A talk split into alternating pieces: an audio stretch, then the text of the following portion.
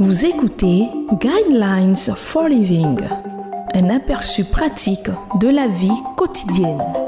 Bienvenue à votre émission Le Guide de la vie sur Évangile FM, la 105.4.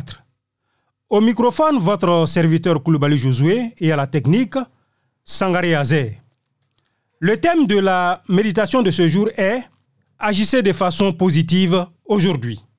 Le verset qui va servir de base à notre méditation de ce jour est le livre de Philippiens chapitre 4 verset 12 à 13 qui dit Je sais vivre dans la pauvreté et je sais vivre dans l'abondance.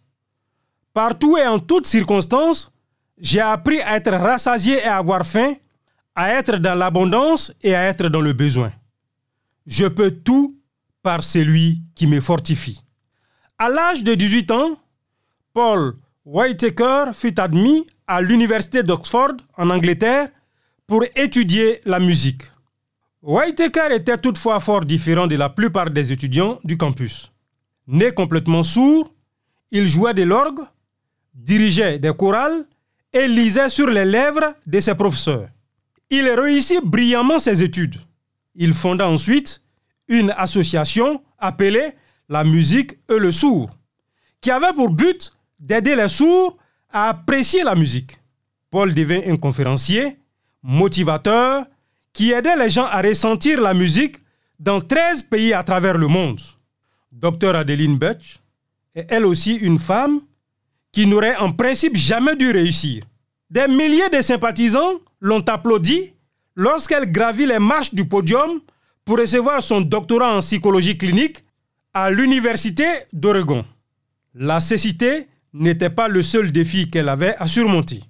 Bien qu'elle n'aimait pas parler de son enfance, elle révéla un jour à un reporter qu'elle avait passé une grande partie de sa jeunesse dans des centres pour mineurs.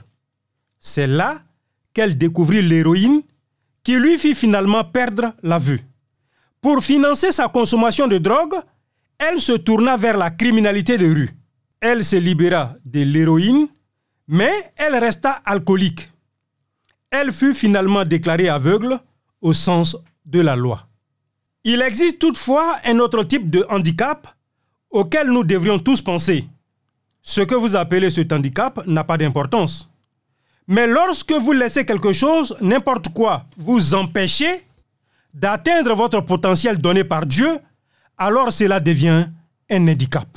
Le plus grand handicap n'est sans doute pas celui qui affecte la vue ou lui, aussi difficile soit-il. Le plus grand handicap est celui de l'esprit qui vous fait abandonner, vous faisant basculer dans la médiocrité et gâcher votre talent, pour ensuite devenir défaitiste et rongé par le sentiment d'infériorité. Les gens réellement handicapés, dit Johnny Erickson Tada, sont ceux qui ne pensent pas avoir besoin de Dieu. Oui, le plus grand handicap est celui de l'âme et de l'esprit qui empêche Dieu d'être à l'œuvre dans votre vie.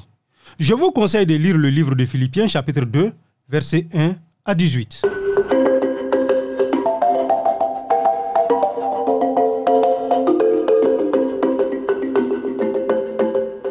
Vous venez de suivre Guidelines for Living. Pour en savoir plus sur l'émission, veuillez contacter la station que vous écoutez.